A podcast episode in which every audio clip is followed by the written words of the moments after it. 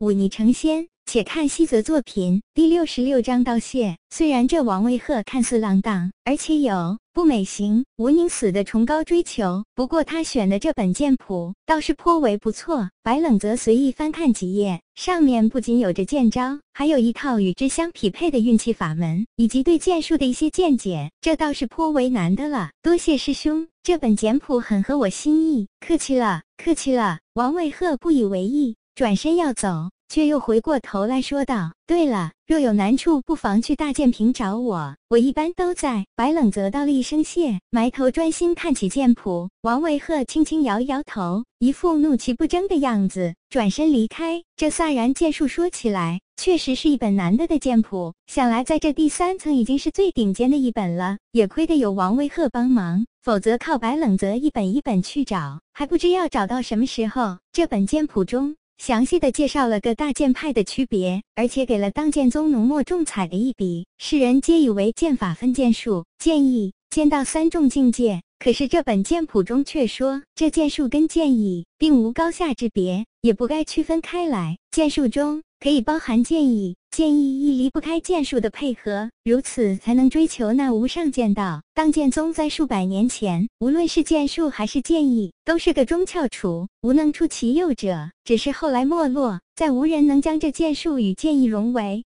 一提，尤其是二十年前那位精通剑意的长老离去，当剑宗更是成了剑术一家独大的局面，再难有人在剑意上有所成就。看到这里，白冷泽不禁想起了那日当剑宗山门外之战，不论那眉心的梅花三弄，还是凌空浩的潇洒剑术。二者分明在剑术上已经极有成就，却被那吕天志以藏剑的法子一一击败。这么说来，这单独练习剑术确实有其弊端。这书上说的倒也不无道理。至于龙宇在千层白玉石阶顶上一剑将吕天志击杀，那汹涌澎湃的剑意，就连他这刚入武道的新人都能感受得到，那算不算剑意大成？既然如此，又为何说这剑意与剑术没有高下之分？白冷则收敛心神，默默记下这本剑谱的全部内容，这才转身离开。他走出这剑阁，才发现外面已经是月明星稀。这飒然剑术确实有其过人之处，剑招大多刚猛直烈，对得起这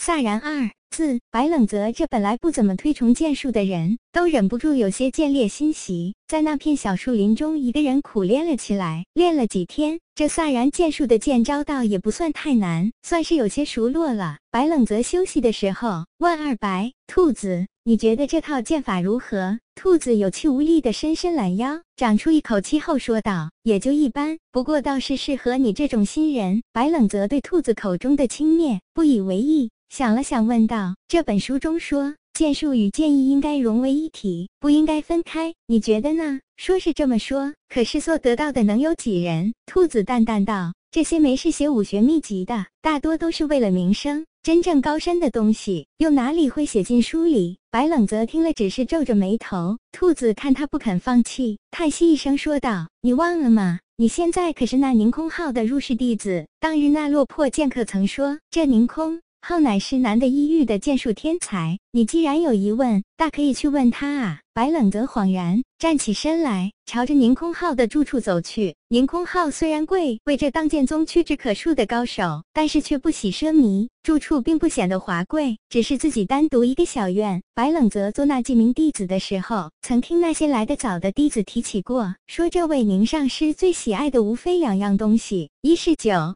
二是女人。联想起宁空浩之前的遭遇，白冷则两世为。人倒是可以理解，感情上受挫，又在自己最擅长的领域被情敌击败，境界一落千丈，再无怨无黄境，这宁空浩颓废一些也是正常。来到住处，问过那负责打理上师内务的弟子，却说那宁上师出去了。白冷则看了看天色，此时正是下午，再过些时候便是晚饭时间。那么既然宁空浩不在，自然是去了那有酒有女人的地方。当剑宗中并没有规定弟子不得下山，但是须得在守门弟子那里登记一下姓名。白冷则跟那两位守门弟子说了几句，临走时道了声回来，给他们带剑林阵中最好的烧酒。这两个守门弟子自然眉开眼笑的放行。出了山门，白冷泽却不急着去找宁空浩，而是径直去了那酒肆。那店小二见白冷泽身穿白色入室弟子衣服，脸上露出恭敬和艳羡之色，慌忙给他让行。老板娘呢？今日我来是特地道谢的。白冷泽却不坐下，径直朝着二楼走。去，没走几步就看到那有着水桶腰身的老板娘推开房门走了出来。是你？老板娘脸上一喜，快步走了过来。见老板娘，居然还记着自己这个几个月前的过客。白冷泽哈哈一笑，躬身道：“小子这次是特地来道谢的。若非老板娘引荐，我恐怕都入不了这当剑宗大门。你居然已经是入室弟子了。”老板娘脸上露出喜色，拍了拍白冷泽的肩膀，笑道：“不错，老娘。”就知道自己从来不会看走眼，你这小子啊是个人才。白冷泽笑了笑，从怀里掏出一块翠色玉佩，双手奉上，说道：“这是小子的一点心意，老板娘一定不要推辞。这玉成色很纯正，老板娘也是识货之人，立刻接过，却见这玉温润而色纯，竟是一块难得的美玉，立刻喜上心头。小子这次下山